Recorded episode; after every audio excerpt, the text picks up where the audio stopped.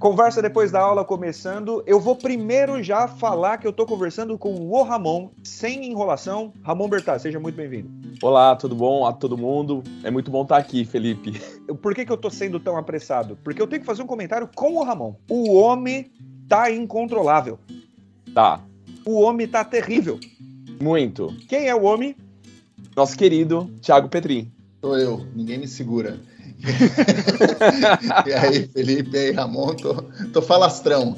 Tá falastrão. Ó, deixa eu contar para vocês o que, que foi que aconteceu ao longo desta semana. É, nós vamos ser muito transparentes, muito sinceros aqui, talvez mais até do que deveríamos, tá? Nosso plano era atrasar o episódio de segunda-feira para fazer uma leitura das eleições, mas temos de confessar, pelo menos que a minha é o Ramon, que pegou a gente de jeito. Né? A gente ficou emocionalmente abalado. A gente vai comentar isso aos poucos ao longo das próximas semanas. Eu imagino que a grande maioria de vocês também foi surpreendida negativamente. E aí a gente comentou isso com o nosso amigo Thiago Petrin e de surpresa ele falou: "Então eu me comprometo a elaborar aqui um discurso não só para motivar vocês, como para tentar motivar essa parcela da população a quem a gente consegue alcançar. Então, eu acho que em nome de todo mundo que escuta e de Ramon Bertazzi, Thiago, muito obrigado. Pô, cara, que isso. Eu fico feliz que vocês gostaram e se sentiram mais animados, mas assim, também não foi aquele discurso mentiroso, não. Não, não é bem assim. Não, foi, foi é, eu acho que é um pouco de, pelo menos da minha visão, de realidade mas que não é uma realidade tão feia assim, pode ficar muito feia, mas que ainda não é tão feia assim, acho que é contornável, porque realmente o impacto foi muito forte, né? Foi a traulitada, a palavra que você gosta. Principalmente por conta da Câmara, do Senado, né? Da Câmara dos Deputados, Senado, eh, os senadores foram eleitos, a, a, o voto expressivo do Bolsonaro, enfim. Mas se você analisar as pesquisas e tudo mais, dá para entender o porquê que isso aconteceu. E agora é segundo turno e, e vamos, não, não podemos desanimar porque é isso que eles querem. Vou traduzir o seu estado de espírito com um cidadão que eu nem admiro, mas é um cara importante para a história. Um tal de Ernesto, estudante de medicina nascido na Argentina, de sobrenome Guevara, o popular Che, que falou: há que ser duro, mas sem perder a ternura jamais. Exatamente isso. E aí, gente, por que, que a gente tá falando que o homem tá terrível? É porque do nadão ele chegou, ô oh, rapaziada, gravei outra aí, ó vê se vocês querem botar no ar. E gravou esse segundo boletim que foi ao ar na sexta-feira à noite. Estamos tão surpreendidos quanto vocês, mas se vocês me permitem aqui mais uma rasgação de seda, e agora não é nem rasgação de seda, porque não é só um agradecimento, é um elogio ao trabalho técnico que o nosso comunicador fez aqui. Pena que o seu discurso não está na Globo News, Thiago. É, é, eu acho que é, é, que é importante a gente pegar essas contradições que muitas vezes a gente vê no eleitorado uma galera que fala, não, porque eu acho que a economia vai bem, porque o Paulo Guedes é o liberal de Chicago, porque a gente vê o PIB e, e não entende o porquê que essas coisas estão acontecendo, não entende muitas vezes porque a sua visão está distorcida. Então a gente traz fatos, porque primeiro que a economia está uma porcaria. Né? Só para só falar para o pessoal que não ouviu, é, é, um boletim rápido, né, dá uns 20 minutinhos, sobre economia. Sobre se você se importa com a economia, você não tem que, você não pode votar no Bolsonaro. A economia está uma porcaria os, os poucos números positivos estão inflados, são, são forjados, são é, maquiados. E aí lá a gente explica, no episódio a gente explica o porquê e mostra principalmente que as poucas coisas que as pessoas estão dizendo que são boas que o Bolsonaro fez são ilegais. Tá, então, ok, você é liberal, você que se importa com a economia, então tá certo fazer, tomar medidas ilegais que aí sim são populistas, que a gente sempre confunde populista com populares, né? Então ouve lá que, que, que, é interessante. Ficou melhor que o primeiro. O primeiro foi aquela injeção de ânimo, o segundo foi a injeção de conhecimento. Foi a traulitada. É, a traulitada. Eu adotei essa palavra, acho que eu vou tatuar isso aqui na cara. Só tem um outro detalhe que eu recomendo, talvez, para quem queira. Eu adotei uma campanha para as próximas três semanas. Eu gosto de intitular de Me Convença. E a minha campanha é a seguinte: me dê, eu te dou cinco chances. Cinco chances. Você só precisa acertar uma vez. Me dê um motivo para não votar no Lula que eu não consiga aplicar também a Jair Bolsonaro. Cinco chances de você me dizer um defeito grave do Lula que o Bolsonaro também não tenha. Se uma das cinco que você sugerir eu não conseguir rebater com facilidade, eu prometo para você que eu meto 22, burlo a lei e bato uma foto para te provar. Desafio lançado e eu recomendo para quem quiser também, digam isso. Cinco chances para você me dizer um defeito do Lula que o Bolsonaro não tenha igual ou pior. É, eu garanto para vocês, vocês não vão precisar no, votar no Bolsonaro. Isso não quer dizer que exista um empate, tá, gente? Acho que é importante. Mas, Tiago, né? se você me permite respeitosamente discordar, tendo em vista a situação que a gente vive, se esse cidadão falar, então quer saber, nem vou sair de casa ou vou votar nulo, eu já agradeço. Sabe aquela frase sábia, muito ajuda quem não atrapalha? Com isso eu já estou satisfeito. É, nesse primeiro momento sim, concordo com você. Agora, é, chega de elogios e vamos mudar de assunto, até porque a gente tem um assunto interessante aqui, tá? Não é uma forma da gente se alienar das discussões importantes. Na verdade, é uma discussão extremamente importante, muito pertinente ao momento que vivemos, é uma pauta quente e é um assunto que já está na nossa fila há muito tempo. Mas antes de começar, eu vou precisar dar uma bronca em mim mesmo e no Thiago, menos no Ramon. Ramon tá mandando muito bem. É que a gente tem que falar direito, Thiago. Como diz a minha avó, a gente tem que falar de rijo. Fala de rijo, menino. E a gente tá num papo de boteco aqui e a gente tá deixando a voz esmorecer e aí a nossa voz não tá brilhando na gravação aqui. Então fala perto do microfone e fala assim, como se não estivesse morrendo, por favor com vontade, né? Estamos, estamos aqui com, num, num, rádio da AM dos anos 80, Isso. assim. Isso. Não precisa ser o Cid Moreira também, mas algo por ali. Mas Beleza. é que minha defesa, na companhia de vocês, não tem como eu falar baixinho, porque vocês são, vocês são tão fortes, estão com tanto conhecimento que eu falo, é, pelo menos na voz eu tenho que tentar. Não, e, eu, e eu já quero falar manso no ouvido do Ramon. Ai, cara. pronto. Aí, daí dá o contraste. É. Eu ia falar que o Ramon ia tentar ganhar o respeito na base da violência, ia ser aquele, aquele papo testosterônico, vem o Thiago e desfaz toda a nossa macheza. Bom, falando sério, eu vou passar a bola primeiro para o nosso comentarista de política oficial e depois eu passo para o nosso consultor do assunto que a gente quer trabalhar hoje, certo, Ramon? Que é você. Perfeito, vamos lá.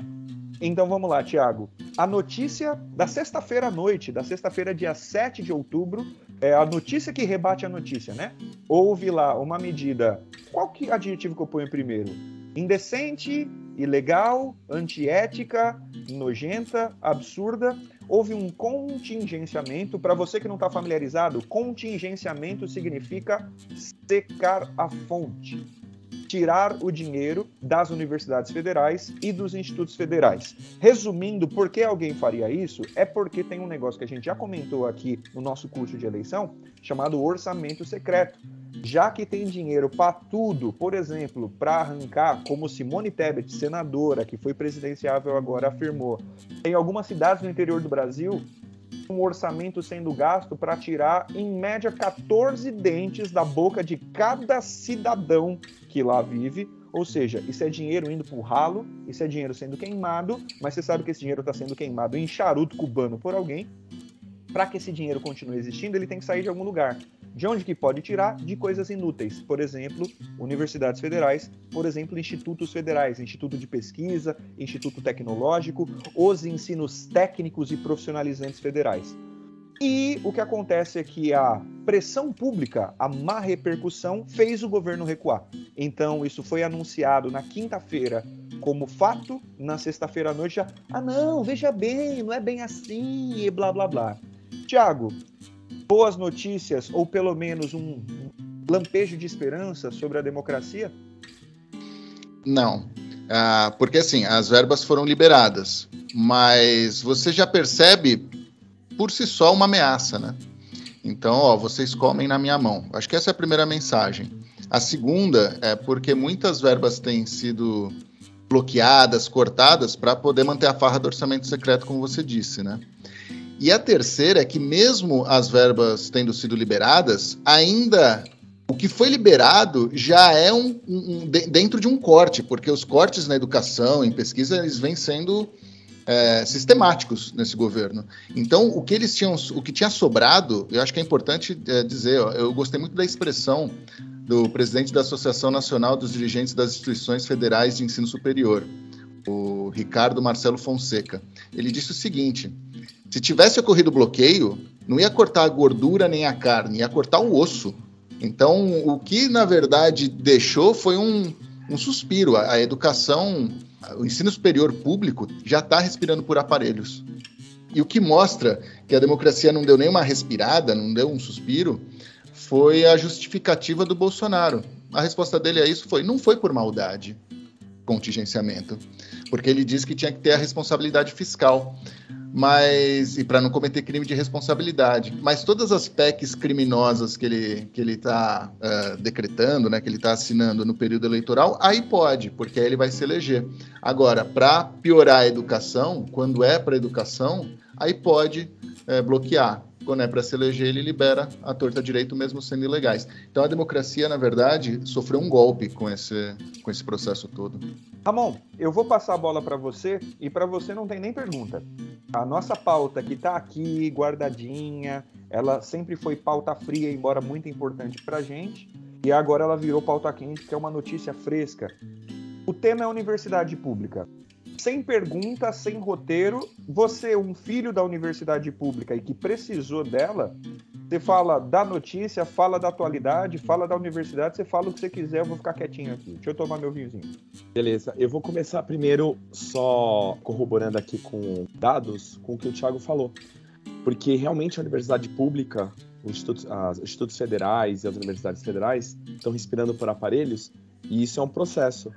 Então veja, a gente já está numa situação crítica. No ano de 2020, os cortes já tinham sido de 54%. Então, se você fala de novos cortes, é o que o Thiago falou, você não está tirando mais a carne e a gordura, você já está tirando o osso. Ah, o que a, as universidades e institutos estavam dizendo é que ficaria insustentável. Então, não é mais do tipo, ah, a verba para pesquisa. Não, a gente não consegue funcionar. Teria que parar, paralisar. E é horrível. Uh, vamos lá, sobre o papel da universidade. É engraçado que a gente fala tanto sobre economia.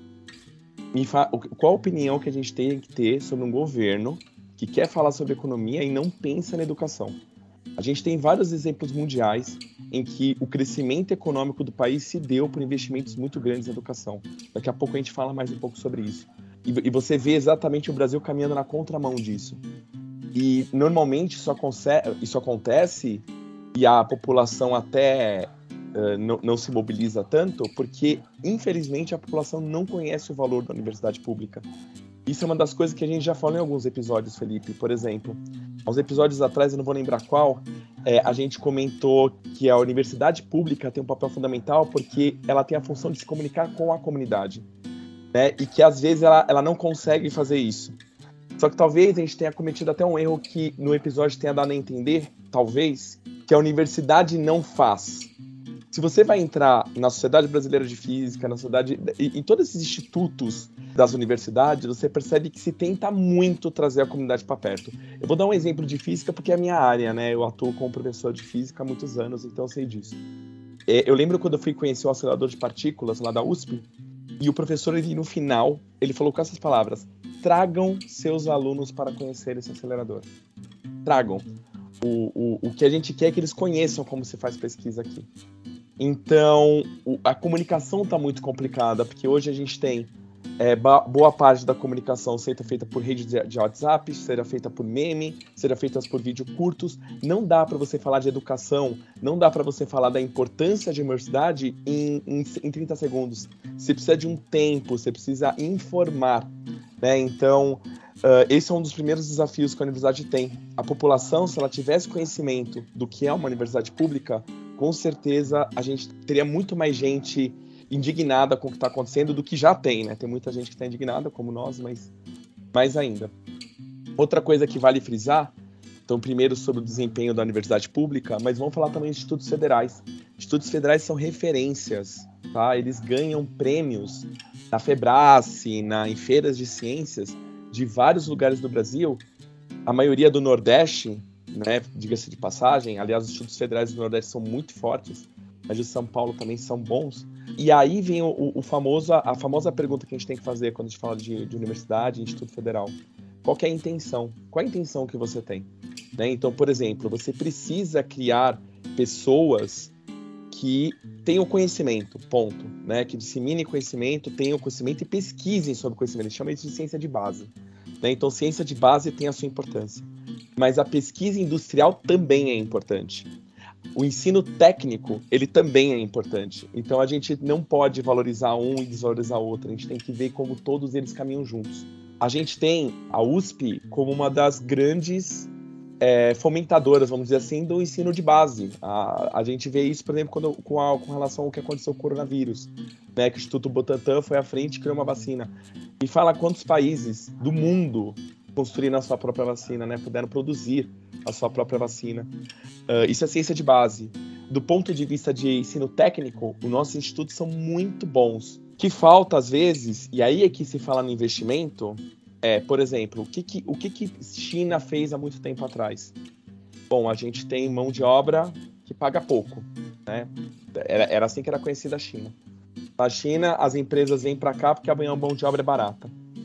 Só que para não cair numa armadilha que é conhecida como armadilha da renda média, que é quando o, Brasil, o, o país ele começa a crescer economicamente e de repente estagna.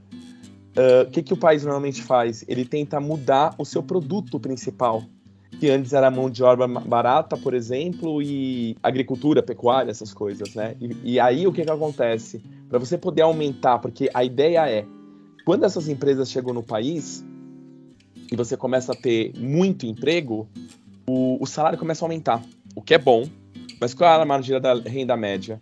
Se começa a aumentar demais, qual era o único atrativo que esses países, esses, essas empresas tinham de estar no país? Era mão de obra barata. Se a mão de obra não é mais barata, eu vou para outro país. Então você começa a qualificar essa mão de obra e você começa a analisar outros tipos de produtos que não sejam só os primários, né? Então você pensa em tecnologia. A China inventou, é, é, investiu pesado nisso, mas a gente não precisa falar só da China. Você pode falar aquele país comunista, tá bom? Vamos falar sobre Taiwan. Taiwan ele tem o Instituto de Pesquisa de Tecnologia Industrial, ITRI funciona desde 1973. Mais ou menos funciona assim: a empresa de fora pode vir? Pode. Só que vai ter que trabalhar para nós. O conhecimento fica para o país. Tem muita gente com medo do sucateamento, né? Porque, infelizmente, no Brasil é assim, né? Sempre que a gente pega algo de fora, a visão é: ah, então, ó, pega aí e faz o que você quiser. Não se tem um planejamento que se chama. Com planejamento, a gente aprende essa tecnologia, né? A gente dissemina essa tecnologia. A gente está falando de dois países que começaram pegando o que as empresas conheciam e hoje são grandes centros tecnológicos mundiais. Ah, mas eu não quero falar desses dois países do Oriente, eu quero falar, falar da Europa. Tudo bem, vamos falar da Noruega então, né? vamos falar da, da Irlanda, vamos falar desses países que também têm grandes investimentos em educação entendeu? E, e, conseguiram se destacar muito. Hoje, um desses países é um dos maiores investidores em ações do mundo, que é a Noruega. E ela dá pitaco em empresa com relação à sustentabilidade. É difícil você falar não para a Noruega, porque você sabe quando você fala não para ela, você está falando não para as ações, você está falando não para o mercado, está falando não para o dinheiro. E aí é que entra isso. O ensino é uma das maiores armas. Eu lembro que teve uma vez que você falou muito corretamente de que tem certas políticas que são, que são estratégicas, por exemplo, energia. Simplesmente entregar energia para alguém de fora deixar fazer o que quiser não é estratégico, certo? Educação é isso. Infelizmente, no Brasil, o que aconteceu, a, a, às vezes até alguns programas que tinham boas ações não conseguiram, fizeram uma fábrica de diploma sem realmente aprofundar conhecimento. A gente teve vários problemas com relação a isso, tudo bem, mas a, a educação é uma arma, é uma das armas mais importantes. É estratégico um país investir em educação. E como que a gente consegue olhar uma situação como essa que o Thiago trouxe agora? Só, só antes, eu primeiro aplaudi de pé aqui o que o Tomão acabou de falar, cara. É, eu acho importantíssimo a gente ouvir e refletir, sabe? E só uma consideração rápida, quando o Ramon citou Taiwan, uh, apesar de não ser reconhecida pela ONU como Estado soberano, uh, tem um governo próprio que tem autonomia para aplicar isso sem o aval da China, por exemplo. Então, só para deixar claro que ele cita essa diferenciação aí. Só uma curiosidade, já que a gente está fazendo essa ponderação, é importante que isso esteja claríssimo. A China reconhecida pela ONU é a China continental hoje. Porque quando acabou, entre aspas, a guerra, porque está na, na prática num cessar-fogo, né? Mas quando aquela guerra parou, dois territórios se consideravam China. E o que a ONU, o que os países do mundo ocidental consideravam China, era a China, que é a ilha de Formosa, né? Vamos usar um, um termo do colonialismo português. Aí a gente é inimigo de todo mundo. A ilha de Formosa, que a gente chama de Taiwan, que é a província rebelde, por assim dizer, que é era, em início, um governo de extrema direita, era que era reconhecida pela ONU. O que acontece é que a China, de repente, ficou rica pra caramba. E aí, meu amigo, quando paga bem, a vergonha frouxa. E aí se inverteu esse reconhecimento. Taiwan, até não muito tempo atrás, era a China verdadeira. E a República Popular da China era que não existia. E esse governo de extrema direita de Taiwan, que um dia já foi a China que nós reconhecíamos, foi um país miserável, tipo uma Indonésia, tipo um Vietnã, que resolveu: eu vou construir um país aqui. Eu não vou ser o quintal de potências capitalistas, embora com elas eu converse, embora com elas eu tenha concordância. Então, mas é mais nessa, nessa questão mesmo de não precisar falar amém. Né? Taiwan tem liberdade para isso. O que também é, não, ah, então tudo bem os Estados Unidos levarem políticos para lá, para Taiwan. Não, também é responsável, mas isso fica para outro episódio. Mas antes de você é, começar a comentar, Felipe, eu só queria expor também algumas coisas. Porque a gente fala de democracia e investimento nas universidades, o Ramon explicou bem, eu também fiz essa crítica no começo do episódio. Cara, tem muita relação a universidade pública com a democracia.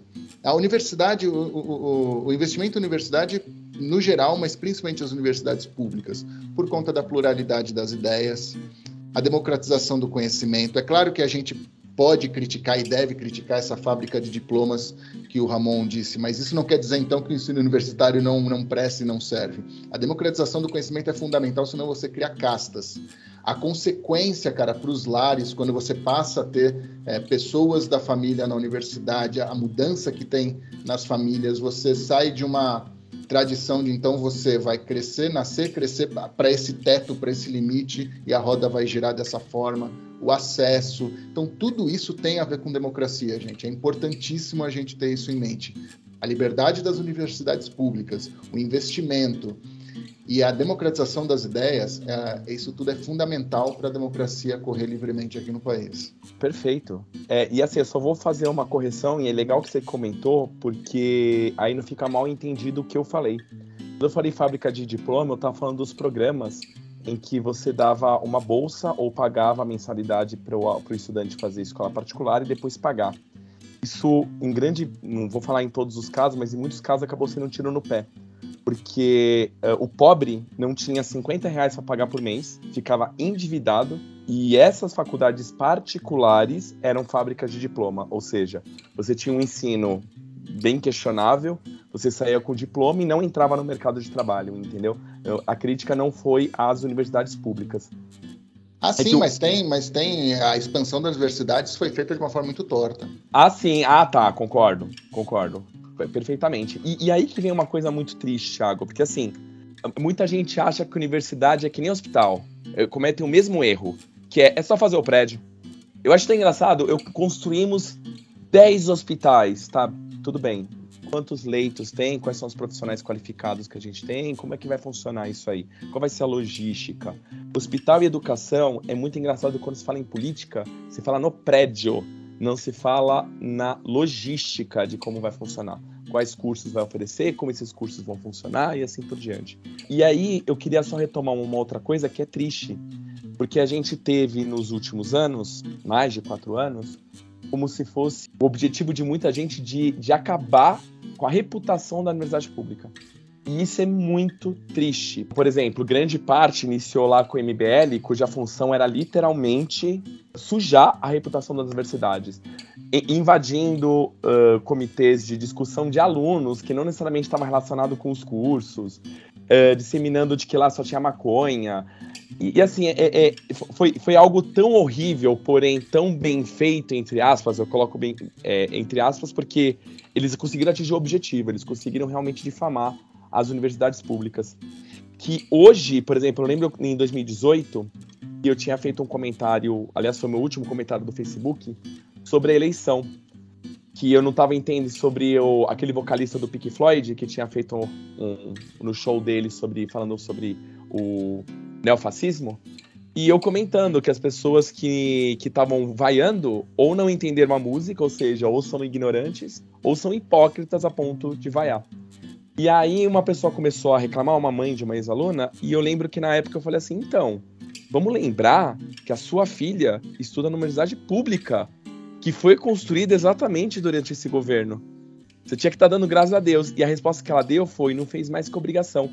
Tudo bem, eu concordo que não fez mais que obrigação. Agora, será que esse pensamento continua? Qual é a obrigação, então, deste atual governo que corta verbas da educação todo ano, tá sucateando completamente, na verdade, na verdade não consegue mais nem se sustentar direito. Qual é o discurso, então, que você vai ter para defender uma coisa dessa? Onde está a obrigação, né, Felipe? Que não faz nem a obrigação. Exato, exato. Se, se tem um que não faz mais que obrigação e está coberto de razão, quem não faz nem a obrigação é, por definição, incompetente. É não deveria ser pauta para ser discutida. É, já que eu comecei a falar, eu vou fazer algumas ponderações aqui e tocar o nosso barco aqui, porque eu acho que talvez a gente esteja pregando para alguns convertidos que concordam 100%, embora eu esteja adorando ouvir vocês falarem, vocês estão inclusive lavando a minha alma aqui, em muitos aspectos. Mas algumas coisas eu acho que vale a pena a gente esclarecer. Primeiro, muita gente fala, o povo um pouco mais velho, fala do mundo de Bigman, a galera mais nova vai falar do Manual do Mundo. Fala, não, mas já existe a divulgação científica, porque muita gente faz isso. Olha o trabalho do Nerdologia nas redes sociais, assim por diante. Não é a mesma coisa, tá? Uma coisa é ciência básica, a ciência anedótica, a ciência para que eu, Felipe, um cara das humanidades, professor de língua portuguesa, saiba algo para arranhar a superfície no dia que eu for conversar com o Ramon, quando a gente está ali comendo um macarrão junto, e eu falo para ele, Ramon, eu estava vendo um negócio, por exemplo, eu falo um preceito científico e o Ramon aprofunda a conversa e eu estou disposto a aprender com ele. Só que nem todo mundo conhece um Ramon nem todo mundo pode almoçar com o Ramon. E vice-versa. O Ramon vê lá um vídeo do Nerdologia que fala sobre um livro ou sobre uma época, e aí ele fala, cara, que interessante aquilo, e aí nutre uma conversa. Isso como chamariz de um papo é uma coisa. Outra coisa é você fazer a sociedade entender por que, que uma universidade é importante. Por que, que um centro de pesquisa é importante. Eu sempre dei, dou o mesmo exemplo que eu já dei aqui antes. Captopril. Captopril é um medicamento fundamental, barato, extremamente popular, não só no Brasil, no mundo inteiro, para baixar a pressão. A bula do Captopril é uma das coisas mais legais que eu já li na minha vida. Traduzindo em miúdo, está escrito assim: Não sabemos para que o Captopril serve, mas baixa a pressão. Como que se chegou a esse medicamento? Tinha um cara estudando veneno de cobra jararaca. Esse era o trampo dele. Estou estudando cobra aqui. Vou ver esse veneno aí. Vou isolar as proteínas do veneno da cobra e ver o que acontece. Um dia ele injetou uma proteína num ratinho e o ratinho ficou todo molenga com a pressão baixa. Nossa, deixa eu injetar num coelho. Estou chutando, tá? Não sei qual foi o procedimento da pesquisa. Um dia a galera chegou com isso na indústria farmacêutica e falou: Eu acho que a gente pode ter inventado um remédio para pressão. Vamos estudar? E você tem um remédio para pressão. Por que, que, por exemplo, a gente tem um remédio para pressão eficaz, barato e sem efeitos colaterais? Porque tinha um cara que estava sendo pago para ficar o dia inteiro no laboratório equipado para saber mais sobre cobras. E por que, que ele queria saber mais sobre cobras? Porque sim, porque conhecimento tira a gente da idade da pedra. Porque a nossa espécie se chama Homo sapiens sapiens homem que sabe que sabe.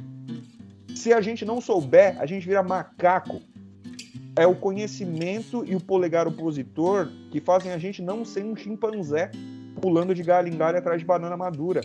É necessário que haja uma universidade que não seja um Senai gigante.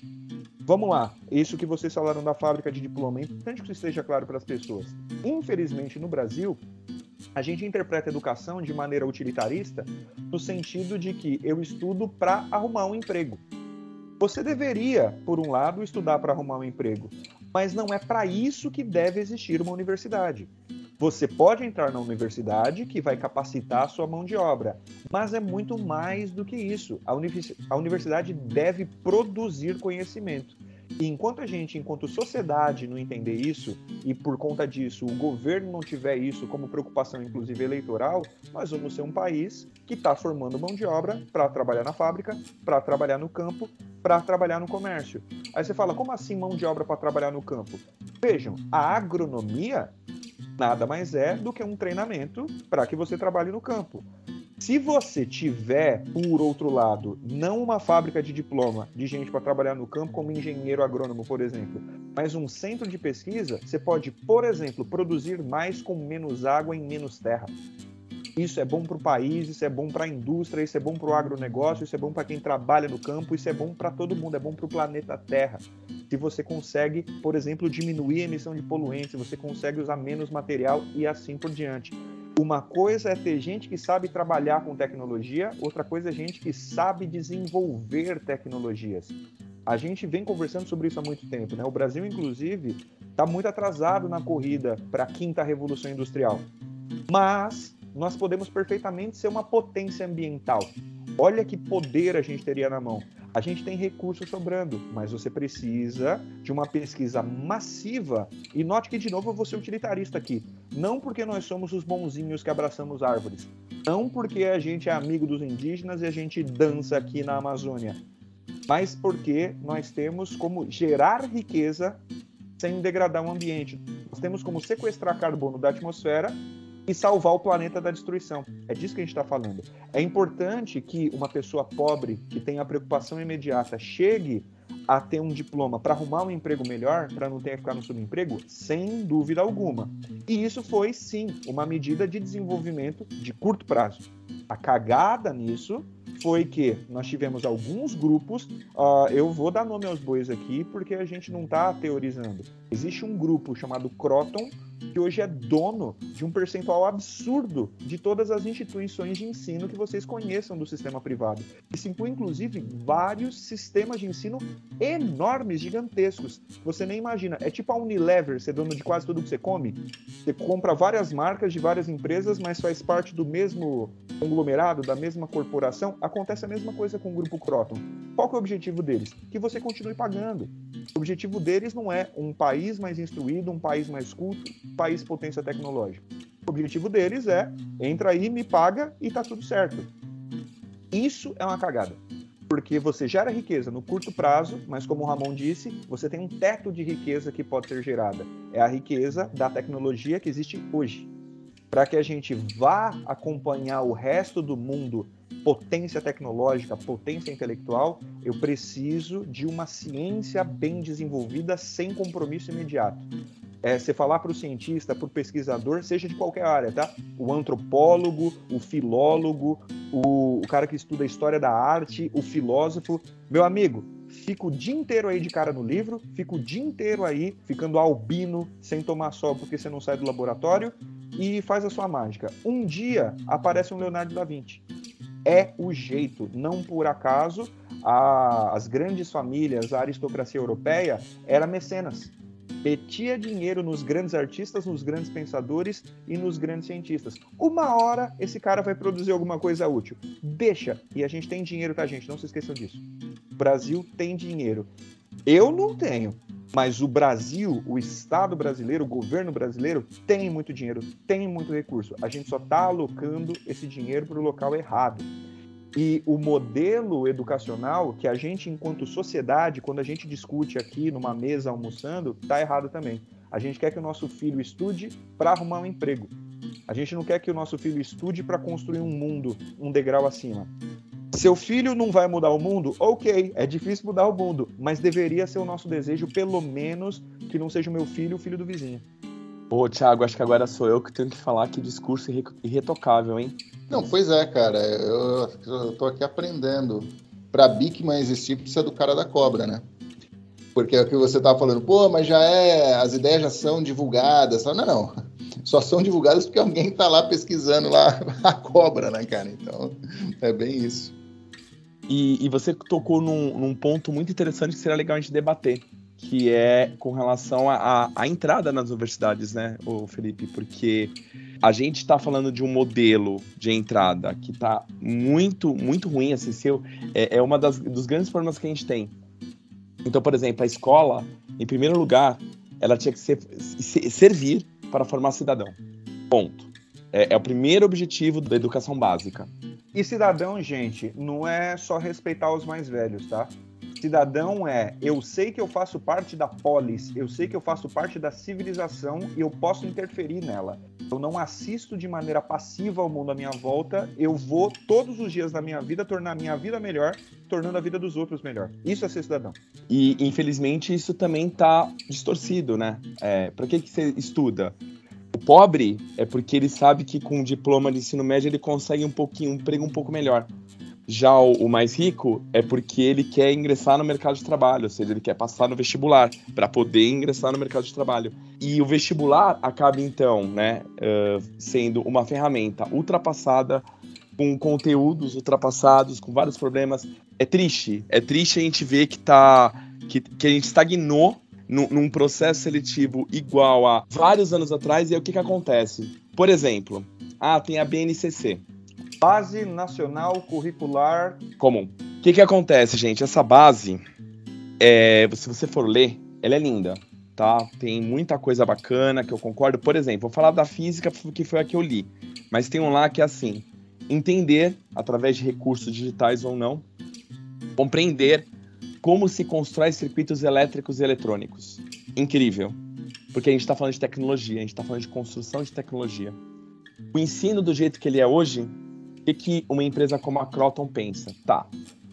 Então a base é essa. O que, que eu vou fazer? Eu vou gastar uma fortuna para ensinar os alunos a mexer com transistor, que é tecnologia de ponta, ou eu acochambro para ele continuar, o professor continuar dando aula de resistor, porque querendo ou não, dá para construir um circuito só com resistor. Então a gente continua ensinando a mesma coisa da década de 70, né, ensinando a mesma coisa e a empresa faz o seu material e ganha dinheiro. Então, eu estava falando isso com, com a Cris, né, que já participou de vários episódios, estava falando com ela sobre isso outro dia. Mesmo que você faça uma base muito boa, as empresas que estão na frente desse ramo educacional, elas adaptam o currículo às suas necessidades. Então, não é as empresas que se adaptam para atender às necessidades do currículo, elas fazem com que o currículo se adapte às necessidades dela. Então, por exemplo, nesse caso é dos circuitos elétricos, tá? Tá escrito circuitos elétricos, aí se diz a lei, beleza, circuito elétrico é resistor. Vou continuar dando a mesma aula que eu dava 5 mil anos atrás, contrato alguém aí para fazer um material e pronto. E é cômodo, é cômodo você trabalhar com aquilo que você já sabe. Você então tem várias outras empresas de cursinho e tudo mais que vão falar assim: não, mas espera aí, essa questão do Enem, olha esse circuito que complexo, não. A gente continua tratando o circuito como resistor, sendo que a gente tem tudo. Eu estava numa eletiva, Felipe, ensinando meus alunos a mexer com transistor. Eles ficaram maravilhados, eles não imaginavam, e a gente está falando de um transistor, transistor é o pontapé da tecnologia, né? É, eles ficaram maravilhados, eles ficaram do tipo, nossa, eu não imaginava que dá fazer tanta coisa com algo tão pequeno. Só que se a gente se limita a apenas falar no tal do resistor, a gente se limita a falar de calor. A gente se limita hoje a falar de chuveiro, ferro de passar, forno elétrico. É triste, é muito triste. Você pode falar também um pouquinho. É, na língua, e note que eu frisei língua, não português, né? Porque a forma como se raciocina, pelo menos na teoria, é que a minha área do conhecimento se chama linguagem. Então, resumindo todos os, os tópicos e paradigmas, é entender a linguagem como ferramenta é uma ferramenta para compreensão do mundo, e isso é história, geopolítica, textos artísticos, discursos humanos, sentimentos, a interação entre as pessoas à minha volta e transformar as minhas conclusões em discurso. Ou seja, é, eu costumo dizer o seguinte, né? Ciência, gente, é ciência dura, ciência da natureza, e ciência humana. Ciência seria a química, a física, a biologia, a geografia, a história e, de alguma maneira, as ciências sociais. Né? Então, vamos colocar a filosofia dentro de alguma, alguma restrição, como as ciências sociais. A linguagem é tanto a língua portuguesa quanto a matemática. é um artifício para você chegar nessa observação de mundo. E é isso que a base nacional sugere. Só que como isso é testado no vestibular? Eu pego lá um poema de Camões, que é magnífico, eu sou fã, mas nem todo mundo tem hábito, tem o gosto e, mais importante do que isso, o estado de espírito necessário para fazer uma leitura adequada. Até porque, se você lê Camões uma sala quente, numa carteira desconfortável, com cinco afirmações para você dizer qual que é a certa e quais são as erradas, eu empobreci a poesia. A gente faz poesia, como diria lá aquele filme Sociedade dos Poetas Mortos, porque a gente está vivo, porque a gente é humano. Você tinha que ler poesia, porque poesia é um negócio magnífico, porque a poesia enriquece a existência. Só que a gente não faz isso no vestibular. O Guga Chakra, um jornalista, Thiago tem umas restrições contra ele, mas o, o Guga Chakra é um jornalista brilhante, eu poderia dizer, não, Thiago? Não, brilhante, ele é muito bom. É, algumas restrições, a maioria são porque ele fica enchendo o saco de São Paulo. Aí eu me irrita um pouco, ele é palmeirense fanático. Pois é. E o Guga Chakra, ele disse numa entrevista que ele nunca foi bom aluno. Aí ele estudou na USP. E aí o entrevistador falou: Ué, você não era bom aluno estudou na USP? Ele falou: Eu passei no vestibular. O vestibular é uma prova que testa a sua habilidade de passar do vestibular. E só Aliás, todos os concursos que a gente usa até hoje, né? As provas de proficiência, tal como estão desenhadas. aliás, isso serve para você que é vestibulando, tá? Você que está prestando concurso público, você que provavelmente bombou recentemente e está chateado. Não se esqueça que você está num país de modelo retrógrado e improdutivo. Em um país sério, você que está estudando já estaria na universidade.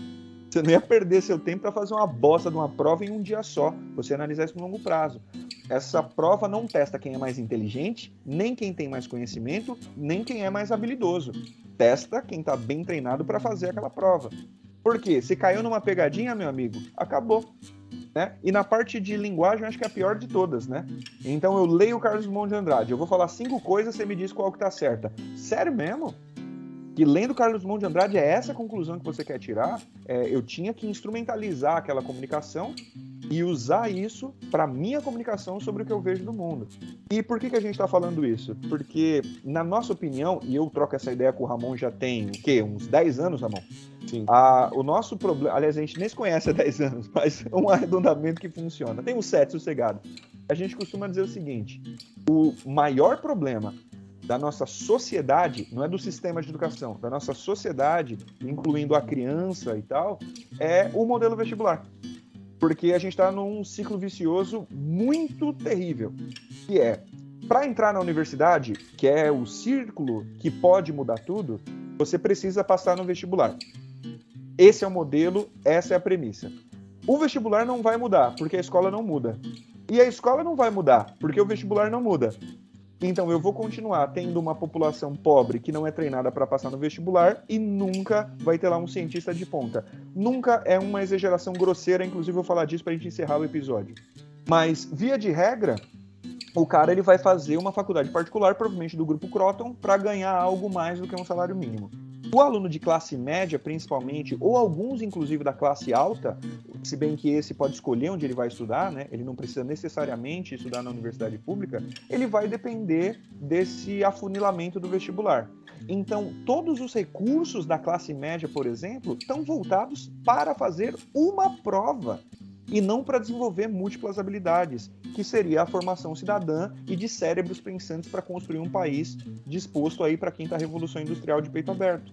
Vocês percebem o tamanho da tragédia que é isso? O jovem, a energia, o dinheiro, o sistema de educação, um monte de empresa, pais esperançosos com o futuro do filho, estão dependendo de uma prova de 100 questões. Não é assim que deveria funcionar a educação. O vestibular está errado.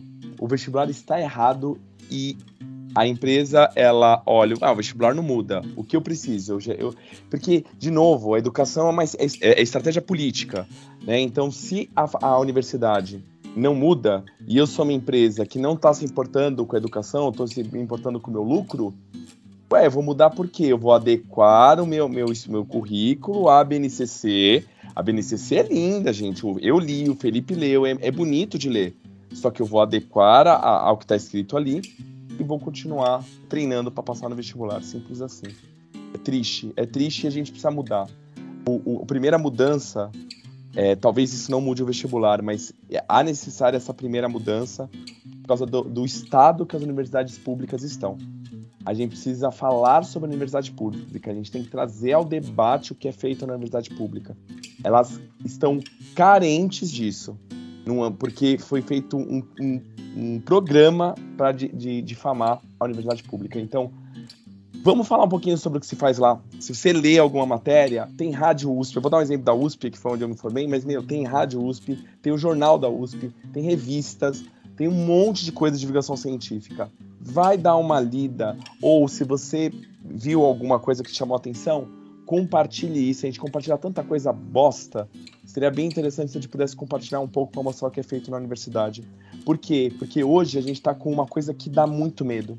Há anos atrás, pobre não sabia o que era universidade pública, mas o rico sabia muito bem e não via a hora de entrar nela. Hoje, nenhum dos dois sabe o que é universidade pública. Isso é perigosíssimo. Eu levo o pobre lá, ele fala: Meu Deus, eu não imaginava que tinha algo de público, era isso. Você leva o rico lá e fala: Nossa, pensei que estava abandonado, caindo aos pedaços. Vocês querem falar mais coisa triste ou eu posso ir para notícia boa que a gente pode dar? Que não é nem notícia, né? Mas é uma ponderação mais feliz. Eu só ia comentar uma coisinha assim dessa política de, de ingresso na, na, na faculdade, nas, nas universidades.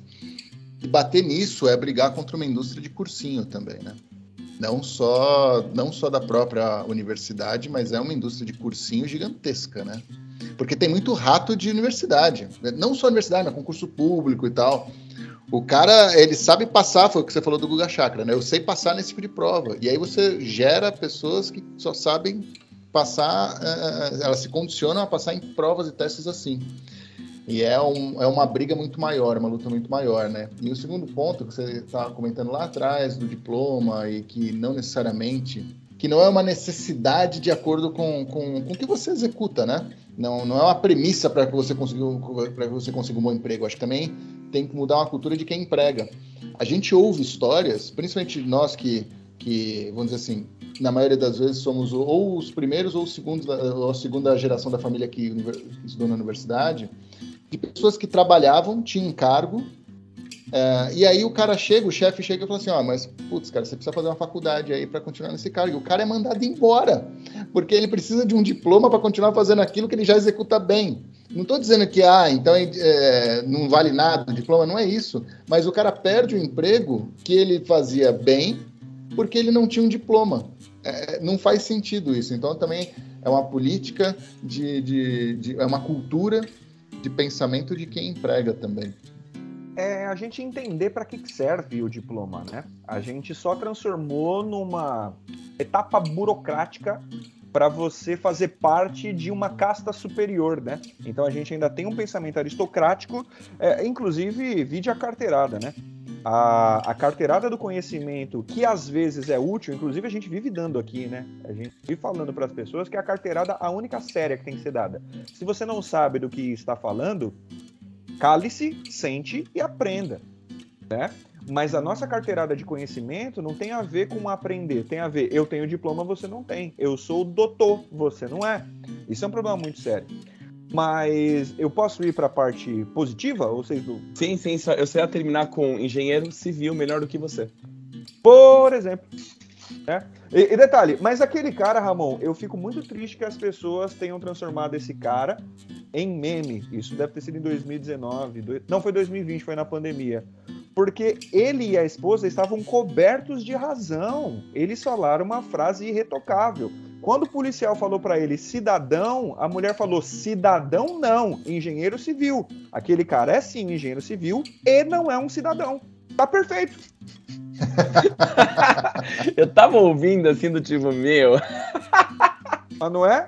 Cidadão é. não. Ela se sentiu insultada por ter o marido sendo chamado de cidadão, quando claramente nenhum dos dois é cidadão. É, qual que é a boa notícia, gente? Má notícia para o resto do mundo, chupa Europa. Que é o seguinte, a, a universidade ela é muito inacessível na maior parte do mundo. E isso não é diferente no Brasil. Só que quando você pensa num modelo majoritariamente mercadológico, por exemplo, o modelo dos Estados Unidos, né? Ah, é muito legal você comparar com os Estados Unidos, porque as pessoas que atacam o Brasil têm como primeira referência os Estados Unidos. É um país em que muita coisa deu certo, muita coisa deu errado. A gente normalmente não copia as que deram certo, copia as que deram errado a universidade, que não é pública nos Estados Unidos, é sempre privada, é altamente inacessível para a maioria esmagadora da população, porque é muito caro. As pessoas não conseguem chegar na universidade. Na Europa, que você tem institutos milenares e fundações, né? É, algumas delas você consegue com programas filantrópicos e bolsas de estudo, ou mesmo você consegue com subsídio governamental, ainda assim é muito difícil. No Brasil, nós temos poucas universidades, claro, para o tamanho da nossa população. Tem muita universidade, o Brasil é muito grande, tem muitas universidades de referência. A USP, né? O Ramon, o Nelson, beijo para o Nelson. O Gabriel Jorge, beijo para o Gabriel Jorge. A Beatriz Rodrigues, beijo para Beatriz Rodrigues. Esses alunos e ex-alunos que aqui estiveram, todos os estudantes da USP, todos disseram a mesma coisa. Inclusive, a Beatriz Rodrigues falou: eu não troco as universidades europeias em que eu estudei pela migalha da USP. Aliás, ao contrário, né? É, eu me expressei mal, mas vocês entenderam o que eu quis dizer. Ela falou: essas universidades todas não, não limpam o chão que a USP pisa. É, embora eu e o Thiago não tenhamos estudado lá, a gente frequentou, porque é um espaço público. Olha que legal, nós não éramos alunos, mas nós podíamos entrar. A gente podia ter acesso ao conhecimento. A gente viu o quanto aquilo é grande, o quanto aquilo abria a porta. Isso é muito importante. Então, a universidade brasileira, ela tem sim muitos motivos para que a gente se orgulhe. E é fundamental que a gente amplie os acessos, inclusive porque a maior parte da nossa população não pode pagar. E aí vem a notícia boa que eu queria dar. Quem fala mal do sistema de cotas, inclusive nós já tratamos disso aqui antes, né? Quem fala mal do sistema de cotas ou não sabe do que está falando, ou está sendo voluntariamente safado. Porque o sistema de cotas, gente, não faz uma política de apartheid que se estabelece, seja o tipo de cota que você quiser, tá? Escolha um regime de cotas. A crítica rasa, estúpida, ignorante, mal intencionada que se ouve é, é vamos colocar aqui, o Tiago, que tem o sobrenome Petrin França, que claramente é o estereótipo do homem branco, e eu, Felipe. Chegamos nós dois para fazer a mesma prova. Se estivermos em pé de igualdade, eu, Felipe, de segundo nome Raoni, que tenho mais traços indígenas, descendente claramente de negros, eu tomo a vaga do Thiago. E ainda que eu esteja atrás do Thiago, eu tomo a vaga dele. Isso é falso. Não é assim que funciona. Como funciona o negócio? Funciona da seguinte maneira: metade das vagas serão de ampla concorrência. O que é ampla concorrência? O filho do Bill Gates vai disputar essa vaga. Um aluno de classe média que fez cursinho lá no Etapa vai disputar essa vaga e um aluno que fez ali qualquer outro outra formação vai disputar essa vaga. Só que 50% das vagas é obrigatoriamente para alunos oriundos da escola pública ou que tenham estudado com bolsa, claramente em um projeto filantrópico. É para as pessoas de baixa renda, é para aquele que não pôde custear um treinamento para adentrar a universidade pública. O nome disso é justiça. Eu vou fazer as pessoas competirem. Você pode concordar ou discordar dessa parte. Vamos supor que é justa a competição. Só que nem todo mundo pode disputar a mesma briga, porque as armas são diferentes. Quem tem espada luta quem, contra quem tem espada, quem tem pedra luta contra quem tem pedra, quem tem fuzil luta contra quem tem fuzil. E aí e já aí... vem aquele preconceito, né? Já vem aquele pensamento preconceituoso. É, ficou matando aula na escola pública e agora quer vir aqui estudar na faculdade pública, né? Então... Como se fosse, meu irmão, é difícil pra caralho é... passar lá. E tem outro, eu vou fazer o mesmo tom de voz. É, nunca quis estudar em instituição pública e agora quer estudar na universidade pública, seu idiota. Então vai estudar na FAP. Tem dinheiro para pagar FAP? Se não tem dinheiro para pagar FAP, vai ter que calar a boca e aceitar que vai ter uma vaga para aluno de escola pública também.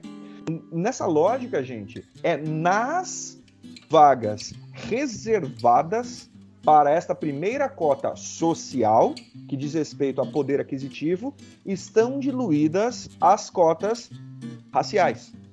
Então é a vaga para negros, é a vaga para indígenas e por aí vai. Então notem, eu tenho 50% das vagas que não são reservadas para ninguém. Vai lá e faz sua mágica. E notem que se eu conheço bem os meus dois amigos aqui, eles acham que ainda é muito injusto 50%. Porque você tem quem não precisaria desse auxílio, no máximo 10% da população. Na opinião deles, esse número deveria ser muito menor. E vejam, gente, em 2021, pela primeira vez, nós inclusive anunciamos isso aqui, a partir do ano de 2021, como resultado da pandemia em 2020, com alunos sem escola, a USP, pela primeira vez, teve mais de 50% de seus alunos vindos da escola pública. Não essa galera que estudou em escola particular a vida inteira, que pôde pagar por um treinamento e aí estuda na melhor instituição de ensino que nós temos, na melhor universidade do Brasil, uma das melhores da América Latina, uma das melhores do mundo, sem o menor exagero. Nós achamos o caminho ainda é problemático, ainda há problemas, mas o caminho está aqui: promover o acesso para todas as classes, para todos os gêneros, para todas as raças, à universidade pública, que é o desenvolvimento de um país. É o que dá infraestrutura para que a gente galgue um espaço no mundo que se desenvolve cada vez mais tecnológico, cada vez mais integrado. O que a gente não pode fazer é deixar essa peteca cair. E dúvida: são duas listas separadas ou, por exemplo, se alguém que passaria nas cotas tiver um desempenho que também fizesse entrar naquele 50% do geral, ela abre mais uma vaga para cota? Boa pergunta. Não, não abre. Deveria, né? Deveria, óbvio. Então, o Thiago está dizendo, por exemplo, um aluno negro de escola pública, ele passou em primeiro lá no curso dele ele entra na vaga da ampla concorrência ou ele entra na vaga reservada para aluno de escola pública? Ele entra na vaga reservada para aluno de escola pública. É, tá, para mim tá errado isso. É, é, é. Por, é isso que você falou assim, ah, acho que é pouco. Claro, o cara passou lá. Uai, é. abre mais vaga aqui.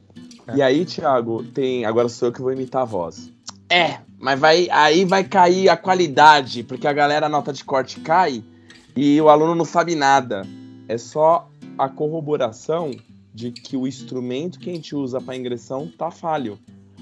Pesquisas mostram que esses alunos que vêm da porcentagem das cotas, eles têm rendimento até melhores, na maioria das vezes, em relação aos estudantes que estão treinados para o vestibular. Porque, de novo, é um treino para passar de uma prova. Isso não quer dizer nada. O esforço que, que esses estudantes que vêm do ensino público, que são de baixa renda, tem na universidade, eles dão o sangue, porque eles sabem que é a única oportunidade que eles têm na vida. E mais, Ramon, você tá ligado, olha isso, todos nós aqui, né? Quando você tem calo, meu irmão, é difícil te derrubarem. Vou citar Euclides da Cunha aqui, que serve, você falou do Nordeste também, né? Serve para o nordestino serve para o brasileiro como um todo, particularmente a nossa população mais pobre. O Cris da Cunha escreveu: o sertanejo é, antes de tudo, um forte, não tem um raquitismo exaustivo e neurastênico dos mestiços do litoral. É isso aí, esse cara aguenta qualquer coisa. O nosso Hércules Quasímodo. Joga nas costas dele que ele aguenta. É, deixa eu só compartilhar uma história com vocês, vocês vão achar divertidíssimo. Opa! Tive uma aluna de primeiro ano do ensino médio 14 anos de idade, uma jovem imatura, que um dia estava apresentando para um público amplo um trabalho sobre cotas nas universidades públicas. Teve um cidadão, eu não vou fazer caracterizações, mas vocês já estão enxergando mais ou menos a configuração, certo? Uhum. não precisa. Vocês estão desenhando, vocês conseguem fazer o desenho, o retrato falado do indivíduo sem eu dar nenhum detalhe. Então, para bom entendedor, vocês já sacaram do que se trata. E o cidadão, que não escutou uma palavra do que ela disse, fez a. levantou a mão e falou: Eu acho injusto e não sei das quantas e blá blá blá. A primeira reação dela foi voltar ao slide que ela estava apresentando e falou: Então, se o senhor der uma olhada aqui, ó, deixa eu repetir pro senhor e tal. Então, você não ouviu porra nenhuma do que eu falei, né? Deixa eu falar de novo rapidinho aqui para você entender, até porque ser burro não é crime. E aí, ele emendou mais uma. Ele falou o seguinte: tá, com aquele sorriso, né? Eu gosto desse sorriso. Com aquele sorriso. E quando a gente vê lá aquele rapazinho, pobrezinho, que pegou o livro do lixo, que morava na rua e passou lá, na Universidade Federal. E aí? E eu não precisei fazer o meu discurso porque a menina teve muita maturidade. Ela falou o seguinte: O senhor estudou na USP? Aí ele ficou parado. Ela falou, porque se quem não mora na rua não consegue, imagina para ele, né? É isso. Vamos falar de meritocracia. Nós todos somos a favor de que ela exista. Se o cara que mora na rua, como o Thiago falou, se o cara que estudou a vida inteira em escola pública, sem infraestrutura, passar em primeiro no curso, você tem que, no mínimo, erguer uma estátua para ele, meu amigo. No Perfeito. mínimo. Não faz mais que obrigação. É por aí. Nossa, encerrou bem, hein? Caramba, adorei. Bom, defenda a universidade pública. Perfeito, adorei a conversa, viu, Thiago, Felipe? Não, magnífico, cara. Gostei muito. O papo bem. E, cara, e é muito louco, né? Porque a gente acaba falando pra gente é muitas vezes o óbvio. Pra muita gente não é porque distorcem. É, acho que é isso que tem que ficar claro. Tem muita gente que tem uma visão distorcida de tudo isso que a gente fala. É, então é importante, porque é, deixa, deixa as ideias mais claras, para que elas possam ter o próprio pensamento, né? É isso aí, gente. Educação, esclarecimento e informação é a única saída que a gente tem. Né? O jeito é sair do buraco, combater o obscurantismo com luz, princípio iluminista. Só com a luz a gente fica livre. Acompanhem a gente em arroba underline depois da aula. Façam os agradecimentos que tiverem fazer ao Tiago. Xinguem também o Tiago e façam perguntas de ciência para o Ramon.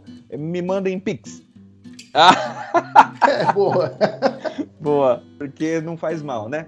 Então é isso aí. Um abraço para quem acompanha a gente até aqui. Façam as ponderações de vocês, porque semana que vem a gente tem episódio de adendos. A gente apelou um pouquinho aqui na conta, vocês viram, né? A gente meteu um 83,5, mas a culpa é exclusivamente de Tiago Petrinho mais uma vez. Abraço para vocês, meus queridos. Abraço. Abraço.